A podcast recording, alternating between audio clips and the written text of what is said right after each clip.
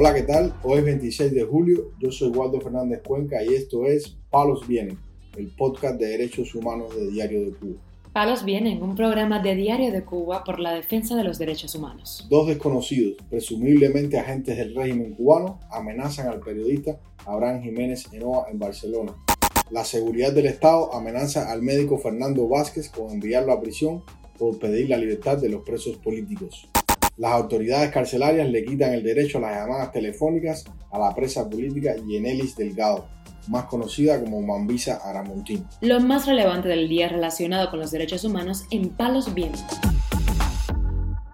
Comenzamos informando que dos desconocidos, presuntamente agentes del régimen cubano, amenazaron este martes al periodista Abraham Jiménez Enoa en Barcelona, ciudad española donde se vio obligado a exiliarse este reportero independiente.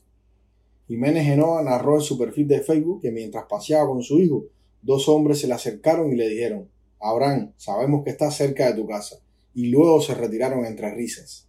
El periodista dijo que observó detalladamente la ropa y gestualidad de estos dos cubanos, la que le pareció muy similar a la que usan los agentes de la seguridad del Estado en Cuba.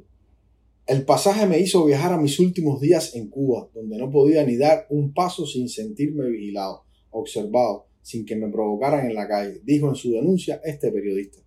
Jiménez Enoa recordó que la seguridad del Estado no va a descansar, no va a tener sus métodos mafiosos, su único fin es intentar amedrentar a quienes denunciamos los atropellos del régimen. De más está decir que no me voy a quedar jamás en silencio, expresó a modo de conclusión. Este periodista cubano ha sido recientemente nombrado periodista del año por la organización One Young World, además de recibir desde su salida del país varios premios en defensa de la libertad de expresión. El ex director de la revista digital El Estornudo es colaborador de medios internacionales como el diario estadounidense The Washington Post y la revista Gato Pardo de Colombia. Recientemente publicó un libro de crónicas titulado La Isla Oculta, Historias de Cuba, en las que recoge los más importantes trabajos reporteriles hechos en su país en los últimos años. En septiembre del pasado año, Jiménez Enoa fue distinguido con el Premio Internacional a la Libertad de Prensa que entrega de manera anual el Comité para la Protección de los Periodistas, con sede en Nueva York. Informamos además que el régimen cubano amenazó este lunes con enviar a prisión al médico Fernando Vázquez, según una denuncia que realizara este galeno y que ha sido difundida en redes sociales. Escuchemos lo que dijo el activista. Eh, hace cinco minutos se me fue comunicado que, que estoy al borde de la desobediencia, que si me vuelvo a sentar en el muro del malecón, se me envía al instructor de Zapata y C para que me encierre en, un calabozo y de ahí no salgo más. Es decir, que yo este, yo este domingo me senté junto al profesor en el malecón, a orillas del mar, en plegaria, para pedir por los presos políticos. Ahora se me acaba de informar que volverlo a hacer es entrar en desobediencia y se me va a meter en la cárcel. Es decir, esto es una advertencia eh, que no puedo tener el derecho ciudadano de ir, sentarme en el muro del malecón mirando al mar y en plegaria a Dios pedirle por la libertad de los presos políticos. Aquí no ha habido una incitación a nada, aquí no ha habido una convocatoria a nada, esto ha sido una plegaria individual por la libertad de los presos políticos, en la cual estábamos el profesor y yo y ahora mismo acabo de ser advertido de que ni eso puedo hacer. Y me pregunto una vez más, ¿dónde están los derechos ciudadanos?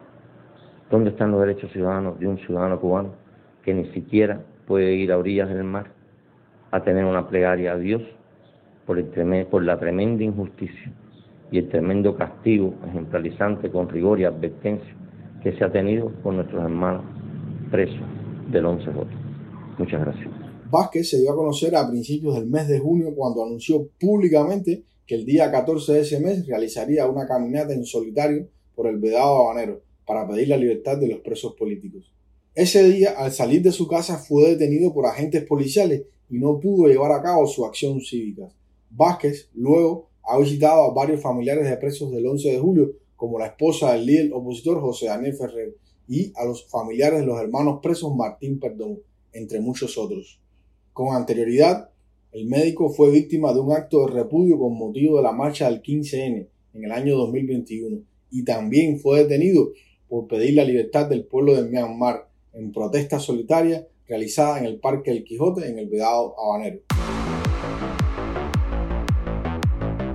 Palos viene. Para finalizar, informamos que las autoridades carcelarias, en complicidad con la seguridad del Estado, le quitaron el derecho a las llamadas telefónicas a la presa política Yenelis Delgado, conocida como Bombisa Gramontina, debido a las denuncias que ha hecho a esta activista en la prisión Granja 5, en la provincia de Camagüey. Leticia Cue, madre de esta prisionera política, hizo la denuncia al Observatorio Cubano de Derechos Humanos vía Twitter. Yo soy Leticia Cue, la mamá de Yenelis Delgado, la presa política. Yo quiero denunciar y quiero que sepan que el mismo día que recibieron a Díaz Canel en Bruselas, ese mismo día le quitaron el derecho a llamar a mi hija por dos meses, le quitaron el teléfono. La única forma que ella tiene de hablar con sus hijos, por lo menos un día sí, un día no.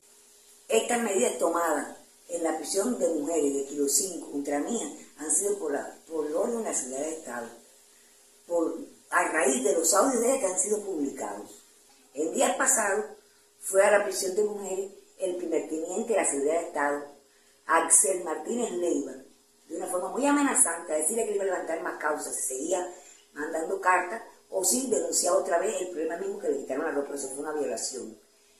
Ella misma me dijo a mí que ni los jefes de la Seguridad de Estado que han, han hablado con ella, la han tratado tan irrespetuosamente, que la amenazó, que la trató groseramente y que además quería que firmara un papel de compromiso que ella no firmó. Incluso cuando le quitaron su ropa negra y blanca, las negras, porque se, se viste para orar por los presos políticos los fines de semana, el domingo que se viste de blanco, para el 11 de julio le quitaron el papel. Incluso eso le quitan este papelito que tenía pegado en la cabecera de su cama. Yenelis Delgado fue detenida el pasado 4 de abril en su vivienda en Camagüey, acusada por el supuesto delito de desacato, después de denunciar la detención de su amiga Aniet González, presa por sumarse al performance La bandera es de todos. A cuatro meses de la detención de Mambisa Gramontina, la activista permanece hasta el día de hoy sin fecha de juicio. Palos Vienen, un programa de Diario de Cuba por la defensa de los derechos humanos. Estas han sido las noticias de hoy en Palos Vienen, el podcast de derechos humanos de Diario de Cuba. Pueden escucharnos en DDC Radio, Spotify, Google Podcast, Apple Podcast, Telegram y SoundCloud. Yo soy Waldo Fernández Cuenca y mañana regresamos con más noticias.